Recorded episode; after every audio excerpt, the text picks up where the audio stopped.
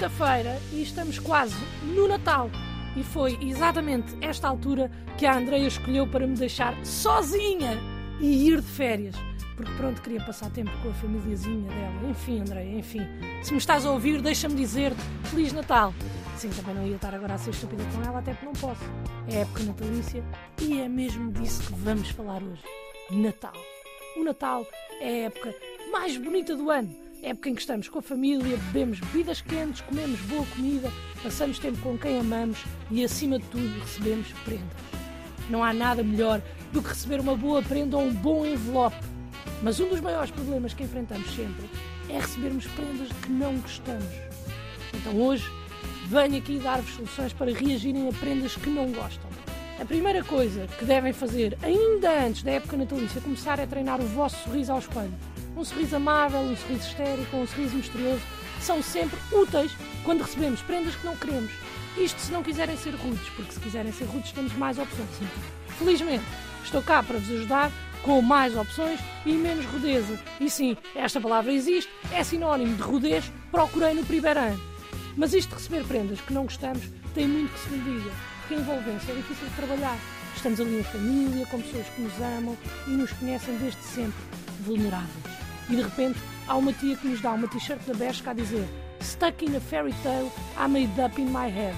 E vocês não têm coragem de dizer que não gostam.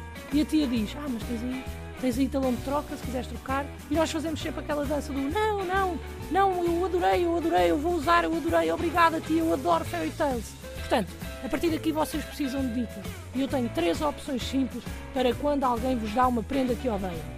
Primeira, mentem com tudo o que têm. E continuam. Sim, tia, adorei, tia, obrigada, tia, amei, tia, amei. Nunca gostei tanto de uma peça de roupa na vida, quero usar para sempre. E nós sabemos que não adoramos. E agora sentimos-nos mal porque não gostamos, porque mentimos e porque achamos que a tia não nos ama o suficiente para saber que Fairy Tales não é aquilo que nós mais gostamos. Portanto, a única solução que temos aqui é queimar a t-shirt para exorcizar toda a negatividade que sentiram. O ponto positivo desta solução é que facilmente criamos mais uma celebração. Acrescentamos uma celebração à nossa vida. Têm o Natal, onde recebem uma oferenda, e depois criam o dia da desoferta, em que convidam os vossos amigos e todos juntos queimam as prendas que não curtiram e fazem dali uma festa com música alta e muito divertida. Tenham só cuidado para não queimar nada e para não parecer um ritual satânico, pois é estranho também para as pessoas que vocês convidaram e não conheciam esse lado vosso. Pronto, é só também uma precaução que têm de ter. A segunda solução é simples e mais bonita que a anterior: regifting. Ou seja, recebem, agradecem, dizem que adoraram e depois oferecem a outra pessoa qualquer. Se forem cuidadosos o suficiente, ainda conseguem usar o mesmo papel em que vos ofereceram.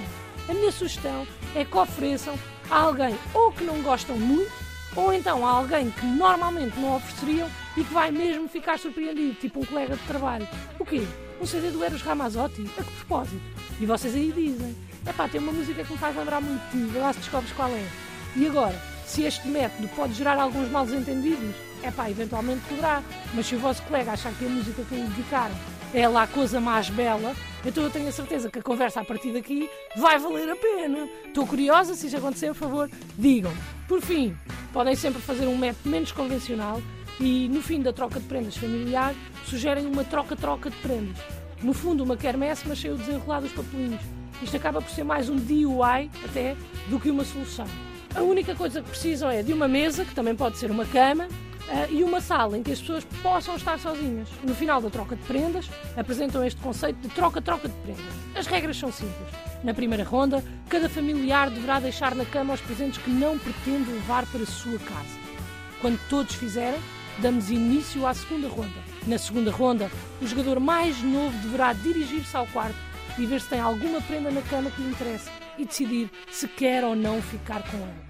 Quando faz a sua escolha, sai e no maior jogador que deverá entrar de seguida no quarto e assim sucessivamente. No final, vence toda a gente!